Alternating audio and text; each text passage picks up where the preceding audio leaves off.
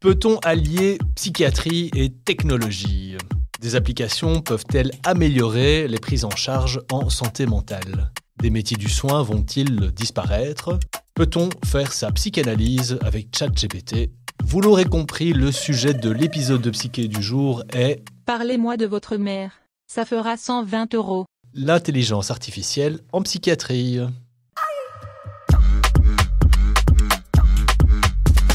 Vous écoutez le podcast Psyché à tête ouverte, Psyché car nous tentons de comprendre ensemble les forces qui nous animent. À tête ouverte car nous le faisons avec l'esprit ouvert au moyen des connaissances actuelles. Bref, Psyché, c'est le seul podcast qui traite avec sérieux et légèreté de la santé mentale.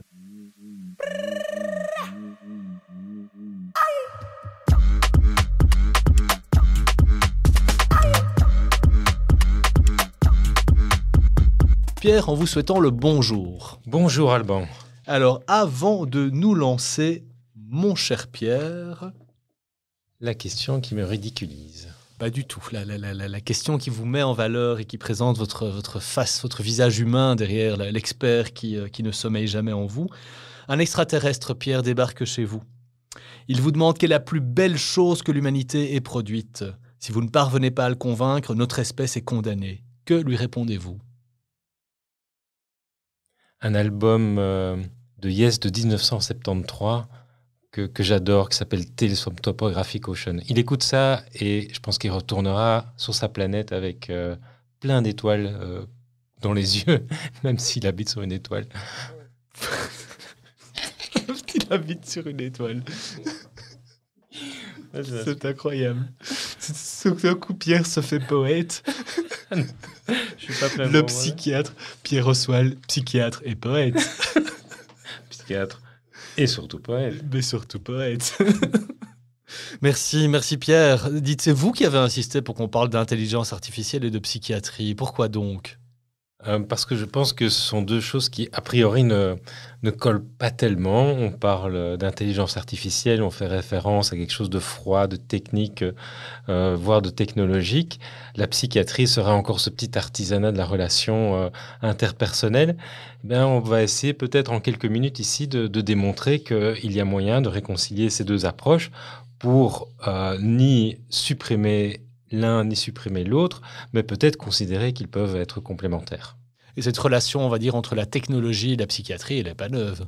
Non, alors, elle n'est pas neuve, elle a souvent été compliquée, hein, parce que euh, euh, l'histoire de la psychiatrie, elle est faite de multiples tentatives d'améliorer euh, le, euh, le pronostic des patients, et malheureusement, il faut reconnaître qu'on n'a jamais été très très bon pour y arriver. Mais oui, en effet, depuis euh, l'avènement des différentes technologies, que ce soit la machine à vapeur, l'électricité, l'informatique et maintenant l'intelligence artificielle. Le cigare aussi. Ah oui, ça c'est vrai, euh, j'ai oublié celui-là. Euh, il, y a eu plusieurs tentatives bah, pour utiliser ces différentes technologies euh, chez euh, les personnes qui, qui souffraient de troubles psychiques, avec parfois des excès, avec parfois certaines avancées. Il faut reconnaître qu'il y a beaucoup d'espoir qui est né euh, depuis l'avènement de l'informatique et maintenant de l'intelligence artificielle. Et c'est là que peut-être qu'il y a peut-être quelque chose à dire et pour peut-être enfin démontrer que là, c'est vrai que la technologie peut nous aider à améliorer le sort de nos patients. Une série de, professionnels dans, dans tous les secteurs sont parfois un peu inquiets de se retrouver un jour remplacés par, euh, en tout cas en tout ou partie, par, euh, des machines. C'est une inquiétude qui, euh, étreint aussi le, monde des, psychiatres? Non, peut-être pas, parce que, euh, et c'est peut-être dès à présent le, peut-être le moment de- d'essayer de donner une définition de l'intelligence artificielle. Finalement, l'intelligence artificielle, on le sait maintenant, on en parle tellement que il faut bien se dire que, en tout cas actuellement, il n'y a pas de réelle intelligence. hein. L'intelligence artificielle, c'est une forme d'outil qui, à partir d'algorithmes et d'informations euh, qui, qui sont générées par millions, par milliards, eh bien, est capable d'apprentissage, d'apprentissage souvent automatique, et aussi est capable de gérer ces données de manière évidemment hyper rapide et bien plus rapide que l'esprit humain. Et donc, concrètement, ce qu'on a, c'est un outil à notre disposition qui a cette capacité de traiter les données beaucoup plus vite que notre cerveau. Et donc, comment est-ce qu'on peut associer cette capacité-là qui recueille des informations, est capable d'apprentissage et qui est capable de traitement de ces informations dans le cadre d'une pratique euh, relativement complexe qu'est le soin psychiatrique? Pierre, en vous entendant, je souris un peu, parce que je pense que c'est le propre aussi d'un peu toutes les professions, à la fois d'être inquiet, mais aussi de se rassurer. Quand on, quand on accumule finalement tous les progrès et la rapidité des progrès, est-ce qu'il n'y a quand même pas, allez, on va dire, une, au moins une, une partie de votre travail qui pourrait se retrouver remplacée, alors peut-être facilitée, hein, c'est peut-être ça, c'est peut-être ça l'enjeu, par, euh, par ces nouvelles technologies? L'inquiétude euh, qui pourrait naître, euh, elle est simplement une inquiétude corporatiste, et ça, à la limite, on s'en fiche un petit peu. Euh, à ce stade-ci, euh, et on pense que l'évolution va aller aussi plus ou moins dans ce sens-là, on arrive un peu à cette idée que l'intelligence artificielle, donc de par toutes ces caractéristiques qu'on a citées, permet de développer un peu ce concept de médecin augmenté. On parle d'homme augmenté. Le médecin augmenté, c'est quoi? C'est le médecin qui, avec son patient, il considère que 1 plus 1, ça fait 3. C'est-à-dire que euh, dans la relation thérapeutique, il peut bénéficier d'une aide extérieure qui va justement, comme vous dites, euh, lui permettre euh, de mettre de côté toute une série de tâches un peu ingrates, comme le recueil d'informations, comme euh, euh, parfois même la capacité de psychoéducation, donc de passer du temps avec la personne pour expliquer un certain nombre de choses, eh bien euh, là, le médecin serait valorisé dans sa relation thérapeutique et donc pourra lui permettre très concrètement peut-être de voir plus de patients, mais aussi d'investir ce que la machine ne peut pas faire, c'est-à-dire la relation thérapeutique en tant que telle. C'est ça, donc vraiment au contraire de, de réinjecter l'humain car tout ce qui est artificiel est traité par ailleurs. Oui, exactement. Exactement. Alors, tout est une question de trouver la frontière entre ce qui est hum, humain et artificiel, mais moi je pense euh, ici depuis quelque temps que les extraordinaires podcasts qu'on fait euh, depuis un certain temps ben, sont pour moi des, des aides au traitement. Donc ça veut dire que je prescris entre guillemets les podcasts à, certains patients, ce qui leur permet bah, d'être informés d'un certain nombre euh, de situations problématiques et, euh, parfois euh, d'évoquer certaines pistes thérapeutiques. Et nous, de notre côté, bah, on a donc l'occasion d'avoir un peu plus de temps, peut-être pour voir d'autres patients, peut-être investir des relations plus intimes ou plus personnelles avec ces personnes. Alors, ça ne veut pas dire que nos podcasts, c'est de l'intelligence artificielle. Non, on est plutôt dans la bêtise réelle. effectivement. c'est ce que je pense aussi. Mais euh, c'est quand même une technologie. Et finalement, l'intelligence artificielle, ce n'est qu'une forme évidemment extrême et, totalement contemporaine de technologie, mais ça reste néanmoins qu'une technologie. Alors, il va falloir nous donner des petits exemples là maintenant, Pierre. Évidemment. Alors, vous voulez quoi comme exemple? Bah, Peut-être d'abord en termes de, de détection Détection, bah oui. Alors, quand on parle d'intelligence artificielle, je le répète, c'est euh, cette capacité de, détecter, de générer toute une série de données et peut-être euh, de permettre à un certain nombre de machines d'apprendre et peut-être de nous aider. Il y a dans, le monde de la psychiatrie un grand, grand débat euh, qui est euh, celui du statut des données, des data. J'adore les débats euh, entre psychiatres. Ah, J'ai envie de voir ça, j'ai envie d'être une petite souris et d'assister à une joute comme ça, avec deux groupes de psychiatres qui s'affrontent. Eh ben, il y en a. Il y a des joutes qui opposent ceux qui défendent les données et ceux qui pensent que les données, finalement, ne représentent pas grand-chose face à l'individu en tant que personne, en tant que globalité.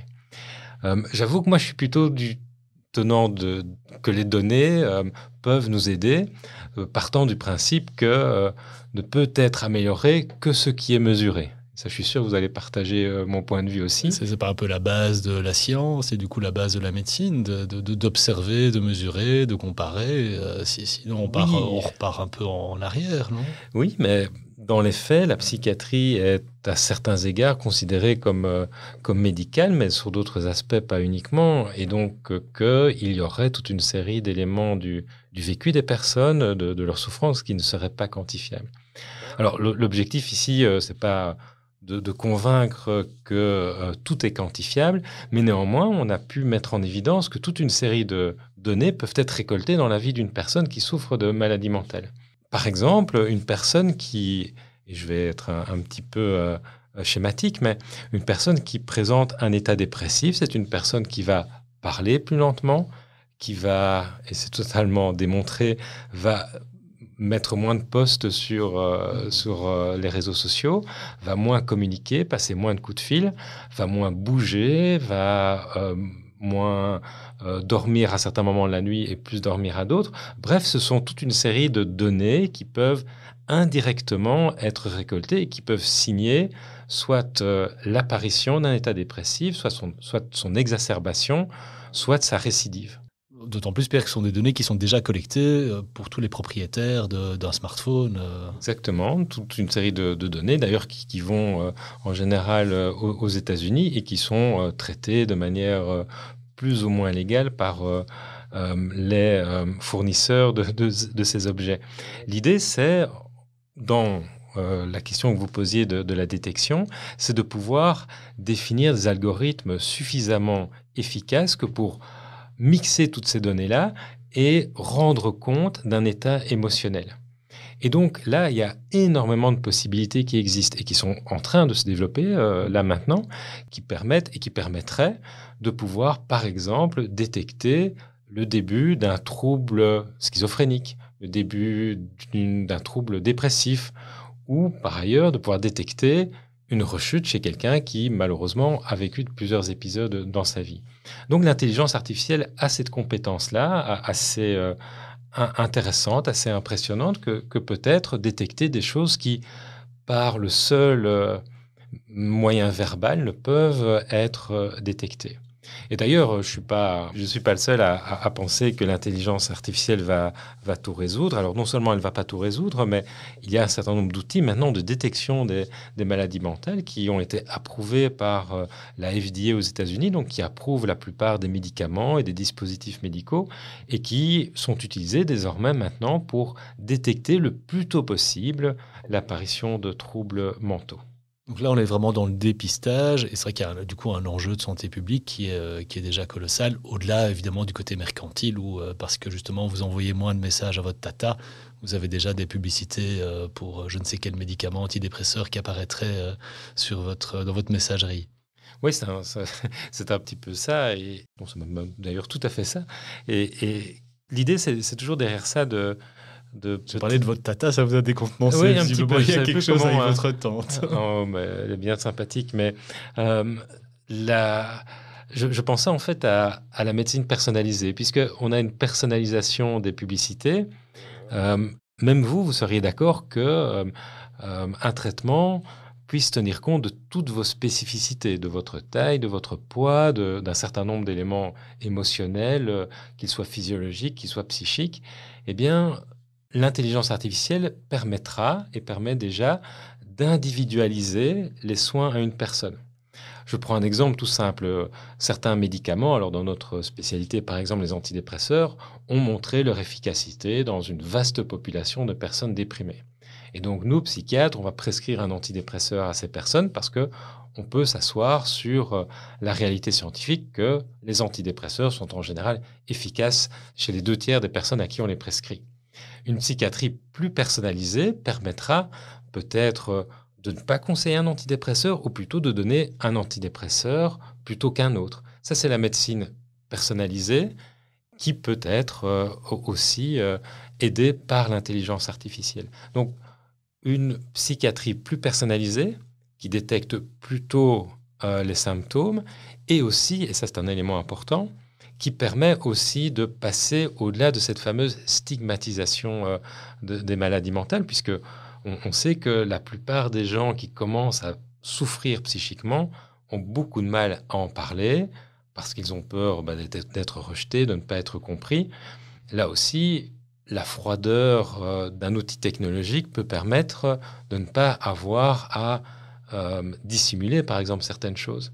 Et donc, Là aussi, je dresse un, tableau peut-être un peu idyllique de ces technologies, mais néanmoins, il y a quand même des choses à piocher là-dedans, en tout cas en termes de détection, puisque c'était votre question.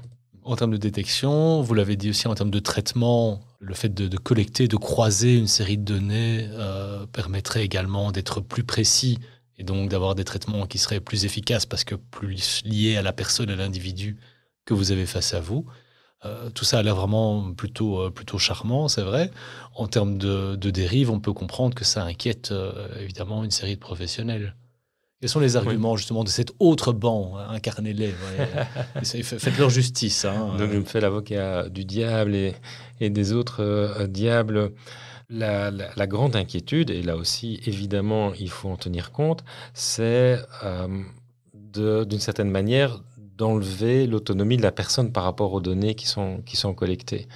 Et donc là, éthiquement, il y a un enjeu qui est phénoménal que de pouvoir permettre aux personnes d'être conscientes qu'elles sont propriétaires d'un certain nombre de données qu'elles produisent euh, tous les jours. Et plutôt que là, être méfiant et euh, craindre que euh, Big Brother va, ou les GAFAM vont, vont, vont collecter nos données, nos données, et les utiliser à mauvais escient, ben je pense que ça doit être surtout l'occasion maintenant de pouvoir remettre la relation thérapeutique au centre et la gestion de ces données au centre aussi pour permettre à la personne non seulement de mieux connaître ses difficultés, sa maladie, ses problèmes de vie, mais aussi de mieux apprendre comment utiliser et circonscrire les données qui sont collectées, parfois à son insu. Ça fait partie d'une relation thérapeutique. Donc là, il y a aussi un vrai enjeu de pouvoir sortir ces fameuses données psychiatriques stigmatisantes et stigmatisées de cette ornière où, où elles se trouvent pour que les patients eux-mêmes puissent euh, se les réapproprier. Est-ce qu'il n'y a pas à l'inverse aussi un risque que cette aide à la décision, cette aide au diagnostic renforce un peu le fait que des personnes se retrouvent dans la mauvaise case parce que simplement euh, une erreur dans l'algorithme, hein, ça, arrive tous les jours. Euh. Oui. oui, alors euh, des erreurs arrivent. Alors il y a évidemment, là aussi je ne veux pas être le porte-parole de tous ceux qui parfois essayent de nous vendre ces, ces outils, mais néanmoins on sait que les erreurs sont quand même moindres que lorsqu'elles sont euh, celle d'un être humain, même si euh, il fait tous les efforts pour ne pas faire d'erreur. Et donc le niveau d'erreur est quand même plus faible quand c'est fait par, par une machine. Il n'empêche que, et ça c'est un élément important que j'ai cité peut-être un petit peu vite tout à l'heure, il y a cette notion d'apprentissage, c'est le machine learning. Actuellement, il faut reconnaître que bah, si vous mettez une personne qui est en phase dépressive devant un écran qui a cette possibilité de recueillir toute une série d'informations, la machine n'est pas encore totalement capable de faire un diagnostic avec précision. Mais néanmoins, elle est de mieux en mieux capable d'apprendre euh, euh, ce qu'elle euh, aperçoit et ce qu'elle recueille comme information. Et donc petit à petit, il faut se faire à cette idée que bah, tout doucement, les diagnostics peut-être seront facilités par l'usage de ces machines. Euh, revenons alors, Pierre, dans, ce monde, je ne vais même pas dire d'après-demain, hein, ce monde de demain ou de, tout à l'heure quasiment. Euh, on a donc, euh, bah, via notre smartphone, une détection qui se, qui se met en place, potentiellement un phénomène de troubles de santé mentale, dépression ou autre. Et quoi Alors, qu'est-ce qui se passe à ce moment-là? Notre smartphone commence à interagir avec nous, à nous poser des questions, savoir comment on va, euh, quelle est notre relation avec notre mère. Euh? Ben oui, c'est un, petit peu ça, à la condition évidemment qu'on l'accepte. Euh, et c'est peut-être aussi là la, mission d'un soignant que de pouvoir accompagner son, son travail d'outils numériques qui, après accord du patient, peuvent l'alerter d'un certain nombre de modifications des habitudes qui pourraient être un signal d'alerte. Là, c'est un scénario où c'est le soignant lui-même qui conseille l'application, entre guillemets homologuée par le monde médical, le soignant. Il y a déjà une relation thérapeutique. Un scénario où en fait l'application nous est simplement, bah, comme c'est aujourd'hui, hein, euh, conseillée euh, sur les différentes plateformes digitales d'application. C'est plutôt ça qui va arriver on a déjà des applications de santé dans nos, dans nos smartphones. Oui, ça, ça c'est vrai. Et donc, bah, comme tous les outils, bah, il faut les utiliser dans un contexte euh, adéquat. Et le contexte adéquat, ça peut être cette relation euh, thérapeutique. C'est vrai que là aussi, il y a peut-être euh, méfiance à, à, avoir que de ne pas utiliser ces outils à tort et à travers et de définir à partir de quand une alerte sera produite euh, en fonction évidemment d'une relation thérapeutique qui, soit de, qualité. Là où je vous rejoins, euh, comme on connaît quand même dans nos pays des phénomènes bien désolants d'ailleurs de, pénurie de, personnel soignant, de difficultés d'accessibilité dans certaines régions à, tout parti de, professionnels, le fait d'avoir quelque part en termes de dépistage et en termes de presque première ligne ou de pré-première ligne des outils technologiques qui viennent euh, en tout cas à court terme, adresser euh, une difficulté, une souffrance, euh, on peut quand même s'en réjouir d'un point de vue point de vue, c'est quand même un progrès. Quoi. Ah oui, c'est non seulement un progrès, mais ça va dans le sens aussi de, de, ce qu'est la santé mentale. C'est une problématique euh, générale qui concerne toute la population et qui doit sortir là aussi du, du carcan des, euh, des psychiatres ou des seuls professionnels de la profession de la santé mentale. L'OMS, l'ONU aussi nous, nous rappellent dans leurs différentes directives et autres travaux qu'il faut le plus possible être au plus près de la crise. Et c'est souvent euh, bah, là où euh, les aidants proches peuvent avoir une place. ils peuvent aussi avoir une place au travers euh, d'un certain nombre d'outils qu'ils auraient dans la poche et qui leur permettraient là aussi de, de pouvoir détecter des troubles le, plus tôt. je voudrais quand même insister sur, cette, sur le fait que nous, psychiatres, on est un petit peu des, spécialistes de l'après, du, des spécialistes du handicap. Euh, des spécialistes de la réhabilitation. Et c'est très très bien. Euh, là où on doit encore faire beaucoup d'efforts, c'est dans euh, l'avant, dans l'amont. Comment est-ce qu'on pourrait mieux détecter mieux prévenir les premiers signes d'un trouble. C'est super compliqué parce qu'il euh, il s'agit pas euh, d'hospitaliser de, force toute personne qui a une insomnie ou toute personne qui aurait euh, un moment de déprime, bien sûr. Mais c'est peut-être, au travers de cette nouvelle technologie, le moyen de, je l'ai dit, d'être un signal d'alerte, mais aussi de d'être capable d'apprendre et donc de nous apprendre aussi certaines caractéristiques qui pourraient justement être associées au début d'une crise ou au début d'une maladie mentale. Je pense qu'on doit vraiment euh, sortir aussi euh, euh, de ce tabou de la détection précoce des troubles mentaux. La stigmatisation étant ce qu'elle est, il faut le plus possible déstigmatiser. Et si on veut déstigmatiser, il faut pouvoir parler à tout le monde et ce de manière la plus précoce possible. Donc tout moyen, on va dire, d'améliorer euh, la détection, tout moyen de communication qui viendrait compléter le dispositif existant dans, nos pays, pour vous, est bon à prendre, peu importe la technologie qui est derrière. Exactement. Donc moi, je suis assez optimiste et même assez euh, intéressé, même passionné par tout ce qui évolue dans, le domaine, parce que je pense que c'est une petite révolution comme ça qui, qui nous arrive. Et peut-être c'est peut-être pas aussi important euh, cliniquement, peut-être pour ceux qui nous écoutent, mais euh, la psychiatrie fait aussi face à des difficultés d'établir de la recherche. Hein. Faire de la recherche en psychiatrie, c'est compliqué parce que justement, on n'a pas beaucoup de données. Ici, on a un moyen où des données sont générées de manière euh, quasi automatique, eh bien, c'est quand même une excellente opportunité que de faire un peu plus de recherche, un peu mieux de recherche, sans pour autant euh, occuper tout notre temps clinique. Donc là aussi, il y a une vraie opportunité de, par exemple, lorsqu'on est dans une relation de soins, de générer des données qui vont être utilisées pour faire des études qu'on espère de qualité, pour mieux comprendre les maladies, mieux les prévenir et mieux les détecter. Comme toujours, hein, blâmer l'outil ne sert à rien, c'est les usages qu'on peut en faire, et très vite, on sort du domaine de la technologie pour rentrer dans l'éthique, dans la politique. Et c'est euh, évidemment ce qui fait la, la beauté de votre approche et de votre réflexion. Merci pour ça, Pierre.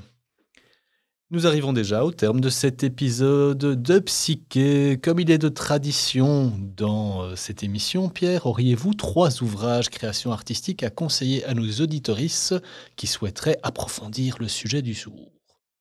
Alors, pour une fois, en termes de cinéma, je vais être très euh, classique pas classique en termes. c'est pas des vieux films, mais je vais évidemment parler de Minority Report euh, de Steven Spielberg, qui, qui est euh, quand même euh, un film à la fois culte, un très bon film pour une fois pour Spielberg, et, qui développe aussi. Vous écoute régulièrement, ah, aménagez-le. Steve, on pense à toi, mais et qui, qui aborde les dangers de manière un peu fantasmée de l'intelligence artificielle. C'est tout à fait agréable à regarder. Alors, il y a un bouquin qui est vraiment pas mal du tout pour qui, aborde l'intelligence artificielle de manière euh, parfois même assez humoristique. Et le bouquin euh, s'intitule L'intelligence artificielle n'existe pas. C'est de Luc Julia, qui est quelqu'un qui a beaucoup travaillé dans ce domaine-là et qui nous explique que, finalement l'intelligence artificielle, comme on l'a dit durant ce podcast, euh, est une technologie, pas comme les autres certes, mais qu'il faut regarder avec moins de stress que certains présentent actuellement. Et puis alors, euh, peut-être dans le domaine de, la psychiatrie, un bouquin peut-être un peu plus technique, mais qui, euh, pour moi, a été une vraie révélation. C'est un bouquin en anglais, désolé pour ça, mais c'est Reading Our Minds, The Rise of Big Data in Psychiatry. Donc, c'est un, un bouquin qui prône et qui nous apprend que dans toute une série de situations, l'accumulation de beaucoup de données en psychiatrie euh, a montré son efficacité. Je voudrais terminer peut-être par un petit exemple qu'on n'a pas eu le temps de citer pendant ce, podcast. Pas mal d'études ont démontré que euh, l'intelligence artificielle euh, associée à la détection par exemple, des mouvements sur les réseaux sociaux étaient bien plus compétentes pour détecter un risque suicidaire que le psychiatre lors euh, d'une consultation psychiatrique, puisque bah, par le fait que les personnes ont tendance à exprimer certaines difficultés, à exprimer un mal-être euh, sur les réseaux sociaux avant d'en parler à leur psychiatre, ce qui est tout à fait naturel, eh bien, on pourrait peut-être, si la personne est d'accord, euh, utiliser un certain nombre de données qu'ils déposent sur les réseaux sociaux pour les aider peut-être à prévenir un certain nombre d'issues euh, euh, graves comme les tentatives de suicide. Voilà un exemple bien, bien concret que vous avez placé de façon audacieuse en dehors des questions-réponses de l'épisode. Bien joué, Pierre. Les auditrices et les auditeurs qui le souhaitent trouveront une bibliographie non exhaustive dans le descriptif de l'épisode du jour. Pierre, Pierre, Pierre, avant de nous quitter, pourriez-vous lever un coin du voile sur notre prochain épisode? Eh bien, lors du prochain épisode, nous aborderons avec euh, un collègue et confrère, Jean-Marc de Smet, ce qu'on appelle les soft skills en santé. Est-ce que j'ai bien dit? Soft skills, oui, ça m'a l'air pas mal. Ben, on abordera ce terme barbare qui regroupe tout ce qu'on peut euh, mettre en place de manière émotionnelle et aussi humaine dans la relation thérapeutique. Et on verra que ces approches-là permettent d'améliorer grandement la satisfaction à la fois du soignant et de la personne soignée. Trop bien, encore un invité. Merci Pierre, rendez-vous est pris. Et merci à toutes et tous pour votre écoute. N'oubliez pas, envers et contre tout, gardez la tête ouverte.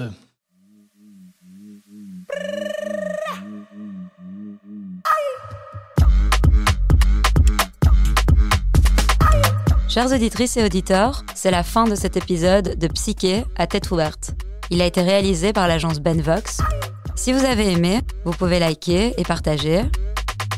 Vous pouvez aussi nous envoyer vos propositions de thèmes à l'adresse info at psyché.be.